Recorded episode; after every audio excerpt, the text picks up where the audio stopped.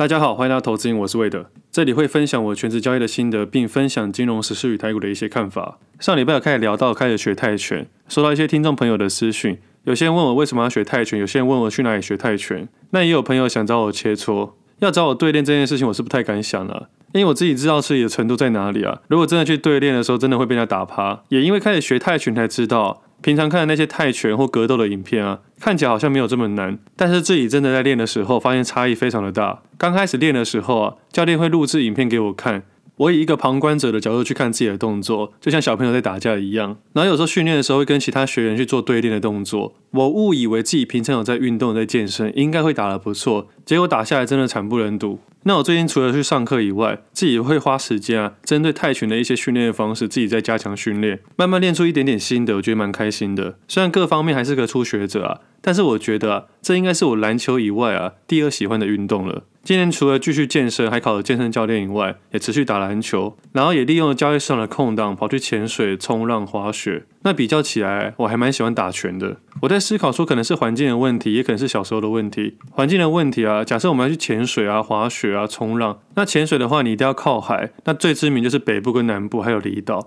那如果要冲浪的话，大部分都去乌石港。那滑雪的部分也就需要出国。那有一些活动还会被四季给影响。虽然可以北半球、南半球跑来跑去，但是我觉得这样真的太辛苦了。除非你有极大的热情啊，不然刚开始的初学者啊，你要把它设定进你的 routine 里面啊，是非常困难的。那我自己的个性是比较喜欢一个规律的人，比方说平常是几点起床、几点运动、几点看盘、几点交易、几点研究资料。几点录音，几点写文章，几点整理资料。那如果滑雪、冲浪、潜水啊，就只能利用假日或市场没行情的时候出去走走，那就没办法把它塞入我日常生活里面。我自己一个很奇怪的习惯，我去了新的地方或从新的地方回来，我都要花一小段时间去调整我的 routine。那我平常都喜欢打篮球，我一直想要换一个新的热情跟兴趣。因为打篮球对我的身体伤害是算是蛮大的，我身上其实有不少的旧伤，而且这个旧伤还在慢慢累积之中。像今年上半年还有打一些比赛，那有一天我发现我的脚踝站不太起来。我就跑去医院检查一下我的脚踝，医生说我的阿基里斯腱受伤了。因为其实这个地方我只要运动过量，我就发现这边会痛，但是一直没有非常认真去看待这件事情。直到那次真的痛到受不了，才去做检查，我才发现我的左脚踝阿基里斯腱已经发炎了，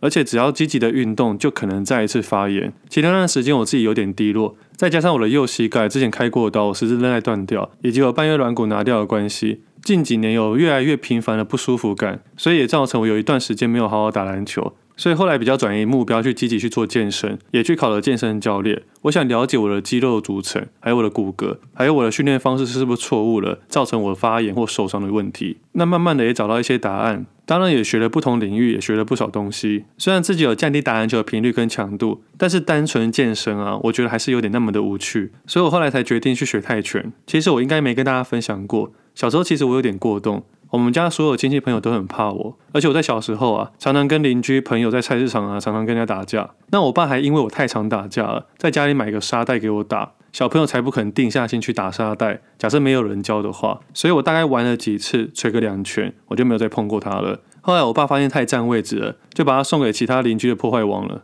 那我自己觉得可能是小时候电视看太多，可能看太多英雄情节的卡通啊，或是电影，然后就对这件事情有一点点的幻想。那最近开始练泰拳啊，好像有一点点解锁我小时候的梦想。然后每一次上课还是非常的快乐，因为每次都可以学到新的东西，而且每一次上完课之后都精疲力尽。那目前为止啊，我应该还会持续去训练。我只期望自己不要受伤，然后继续解锁我这个小小的梦想。那上礼拜有练到一个东西，我觉得很有趣，分享给各位。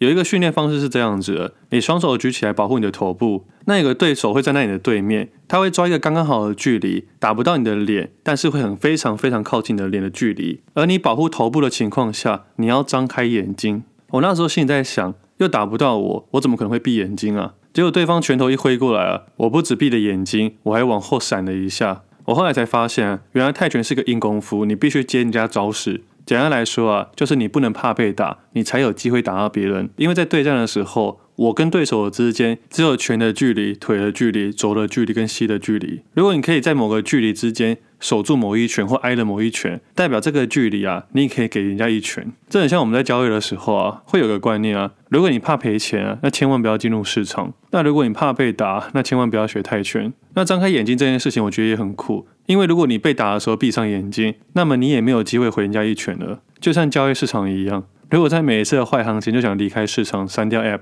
那就永远没有机会参与到创新高的市场。其实前面这段分享想分享给一个听众朋友。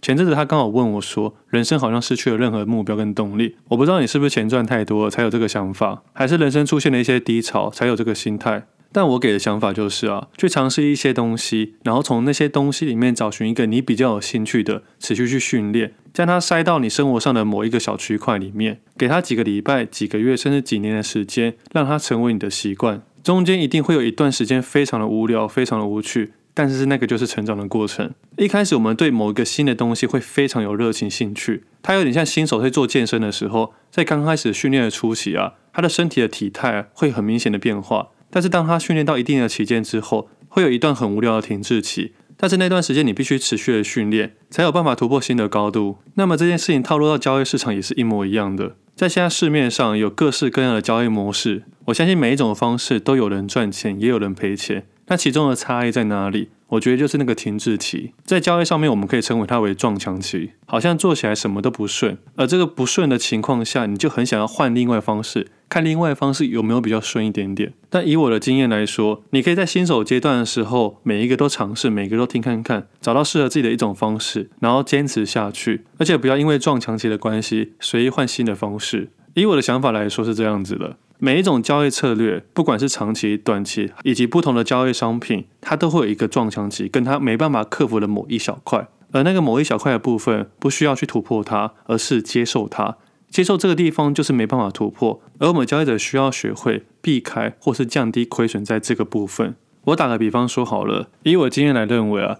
以自然人来说，权证的交易上面是有上限的。如果你不是搭配使用，你是纯做权证的投资人，其实要突破这个上限额度是有点难度的。以前有一段时间想要突破它，但现在知道它的上限额之后，我就决定避开它。不是避开权证交易，是避开这个上限额。我讲这个上限额不是市场设定的上限额，是自己设定给自己的上限额。这部分的交易均量啊，大概是一亿左右。再上去的话，难度提高非常的多。那么除了短线交易以外，左侧投资的投资人其实也会面对一些很难克服的问题。比方说，你研究一间公司，你是依照好的基本面选择它，但是你事实上你要依照它坏的基本面而进场。你在投入的时候，市场所有的面向都一定偏向弱的，不管是基本面，当下一定是没有什么基本面，公司展望一定很差，它通常都是向下盘整或快速跌破。筹码面不用想的，一定是投信外资不停的卖超。而今天已经快要到年底了，去年大概这个时候啊，我有跟大家分享，台湾景气要怎么看，两个很重要的指标可以去参考。台湾基本上是一个 IT 的国家。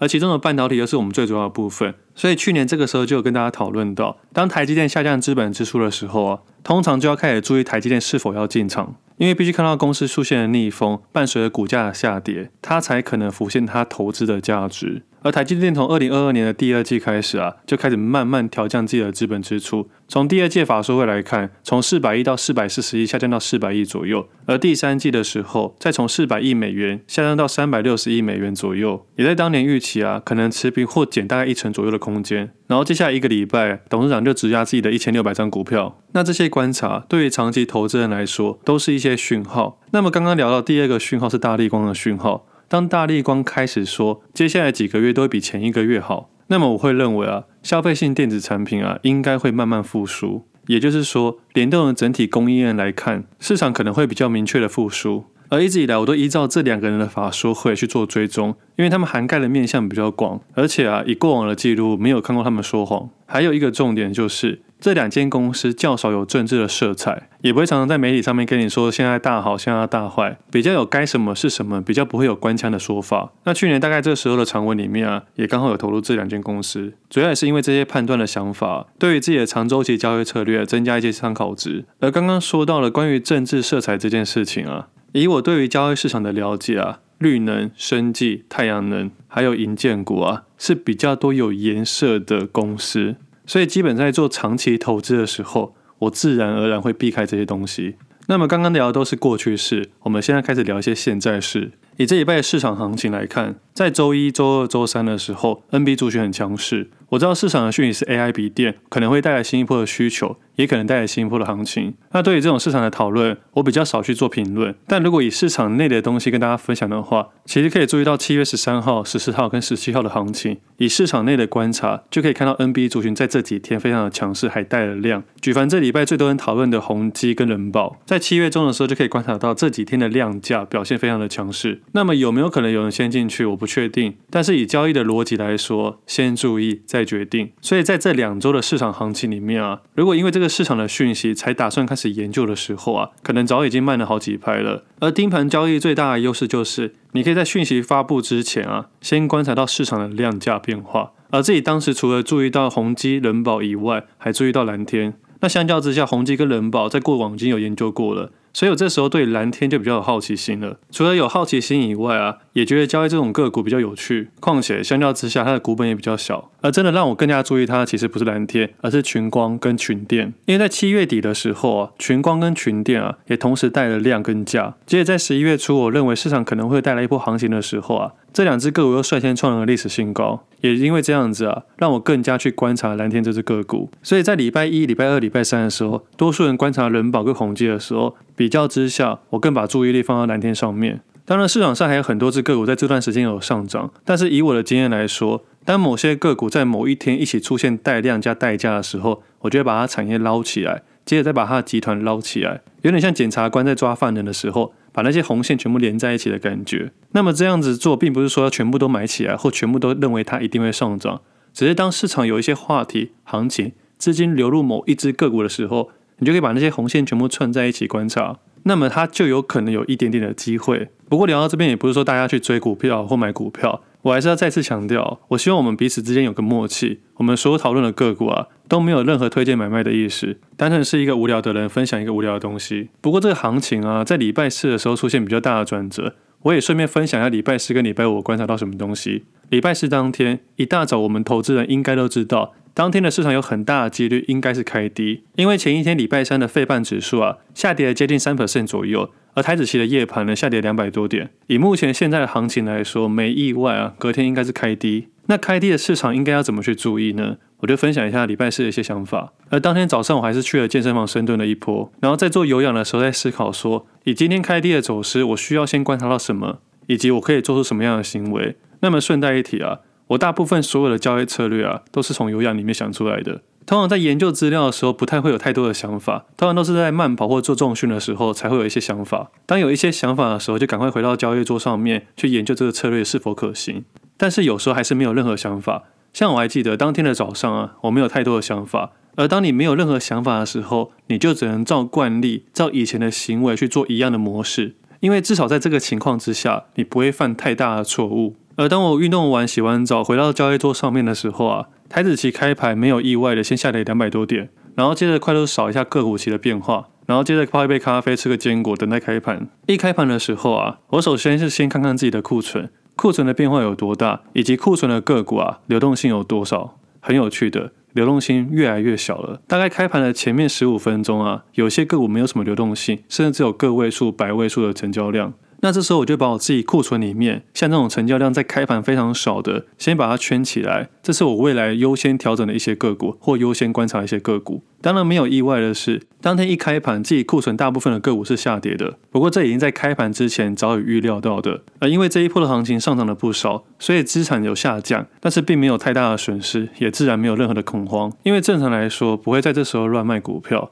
只是当流动性很差的时候，我们可以观察是大家都变聪明了，还是大家胆子变小了，或者是我们可以换位思考。如果是主力的话，碰到这样的状态，他会怎么做？他肯定不会乱卖股票，因为如果你在一段时间观察一只个股，并且大量买进的时候，你会选择什么时候退场？我相信我们心中的答案就是卖越高越好，向上越高越好，向下越高越好。其实这两者都是正确答案，差别差在卖的量要怎么去拿捏。如果你是主力的话，你应该不会选择在没量的情况下快速卖股票，因为这时候你会造成一定程度的卖压，价格下滑的速度更快。而以现在的市场来说，你一键下去，成交单追上去，其他交易者再追上去，市场很容易打到跌停，这肯定是持有者不想碰到的问题。但这种行为还是有例外的，因为如果近期的涨幅让你愿意在今天的跌停价也全数退场的话，你也可以一键按下去跌停。但是老实说，如果你是交易者，你想要多赚点钱，你当然还是希望控制在十 percent 的范围里面卖在相对高点，即使是开低的走势里面，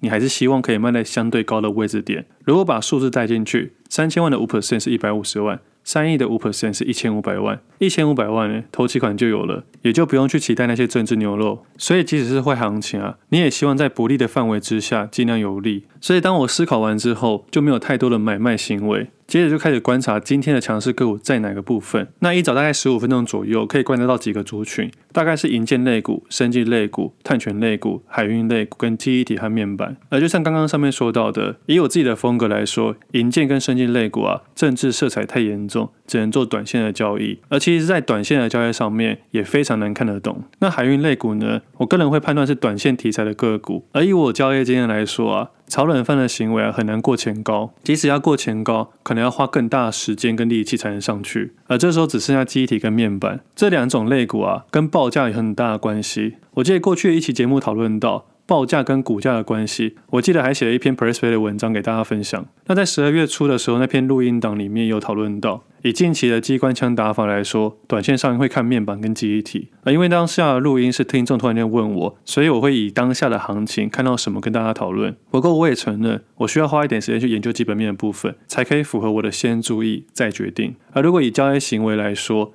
当时十一月底就是我先注意，而礼拜十可能就是我先决定。而当然，当天还有配合美光的财报公布，所以当天记忆体行情比较强。而在下跌两百多点的情况下，大概在十五分钟之内，我就会把我的注意力放在面板跟记忆体身上。这时候就可以在坏行情里面找到市场里面的好事情。而当天美股的记忆体大厂美光上涨了八点六三 percent，也让礼拜五的市场行情啊，记忆体大部分都开高。而这时候我就会做一些调整动作。调整的东西不一定是记忆体，还会顺带调整一下我前一天观察到流动性比较差的个股。是否要做出一些减码？还有一些个股是下跌盘的，顺带做一些停损的动作。简单来说，用当天的优势把一段时间的劣势调整成数量停损法。所以交易市场是这样子的：一来一往上涨趋势，一来一往下降趋势。你需要在下降趋势的时候尽量降低损失，在上涨趋势的时候尽量放大优势。假设客观判断现在斜度过高的话，就可能是相对调整的好时机。而在依照上一集讨论到上中下的策略去做一个客观跟主观的配置。那上礼拜有聊到将一些科技类股跟债券做一些适度的调整，也顺便拿投信给的生日礼物。而顺带也观察到最近投信的动作比较大，也观察到啊投信跟外资啊在互敲。而依照投信的观察来看啊，我会把它切割成上中下的格局，因为我知道投信需要报告，也需要基本面的支撑，但是不需要太判断价格上的变化。当然这个部分跟投资风格有关，但是以长期观察来看啊，有时候投信的买超有可能是被迫的，有可能是主动的。那以优势来说，我就会以它的上中下的区间去做出一些调整行为。比方说前几集有聊到说自己去买运动鞋，也观察到一些运动类股，像最近的宝城，投信就不停的买超，但相对的外资跟他不停的换手，像这样的例子在市场蛮多的，这也是我最近会开始研究的部分。像最近的台郡跟臻鼎，外资跟投信的行为也蛮一致的，所以会稍微注意到 PCP 的软板。而上一集有聊到，在看电影的时候，武康人上面的球衣号码是二零四九，最近也慢慢靠近了区间上缘，也因为种种的迹象啊。让我在上礼拜做出一些想法，会稍微把资金转到一些传产类股身上，在主观上面做一个上中下的配置行为。总结来说，今年到农历封关之前，应该都不会做出期货避险的动作，但会因为针对斜度太高或短期上涨幅度太多的时候，做一些向下调整的行为。比方说，礼拜四的讯号出现，我收集一些烂东西在手上，接着在礼拜五的时候把它放掉，把资金再慢慢转移到新的个股身上，而新的个股身上都一定从市单、基本部位才有可能来到加减码的动作。但因为封关期间剩不到四十个交易日，自己在短线交易上面也不会太过于积极。我知道接下来碰到跨年选举才会来到封关，但是这些东西我都不会太影响我的交易策略。所以一个全职投资人看法大概就到这里。我知道这段分享如果没有在交易的投资人或是气氛仔的话，应该会听到睡着。不过这就是全职交易人的一些无聊的日常。那其实到这边啊，其实我就没有太多于讨论到加权指数的部分。其实加权指数的想法就像是民调一样，看看就好。市面上很多人会预估明年的加权指数的位置点在哪里，但对我来说没有太大的意义，因为这些预估啊，就像是民调一样，它可能可以推估一个大概，但是它不一定有精准的答案。更何况，我们还要去肯定这个资料的准确性。我相信最近的政治啊，应该让大家有不少的想法，也再一次证明了统计学这件事情要假设其他条件不变，不管是政治、金融都是一样的。那关于总统大选谁当选会影响股市吗？我个人认为会，但是我们评估不出来，至少在短线上面很难看得出端倪。那么如果是这样子的话，那不如，等到谁当选之后再慢慢研究就好了。我自己对于政治上面的研究啊，只会找寻它跟金融的相关性。那其实啊，谁当选，我们还是要为自己去努力啊，不是因为谁当选，我们明天的日子就变得不一样。一月十三号那天总统大选会吵吵闹闹，但是隔天一觉起来，日子还是要过，我们还是要持续努力，日子不会有太大的改变。交易上面，我们不要幻想一夜致富，而我们一般的老百姓啊。也不会因为谁的当选一夜致富，反正总而言之啊，放在自己身上多一点比较好。那如果对这社会真的很大的不满，我觉得可以学泰拳，它真的是蛮好纾压的管道。而且啊，说不定我们存在一个颠倒的世界，而这些过度的情绪啊，全都白费。那今天是平安夜，祝大家平安夜快乐。今天节目先到这里，我们下次见，拜拜。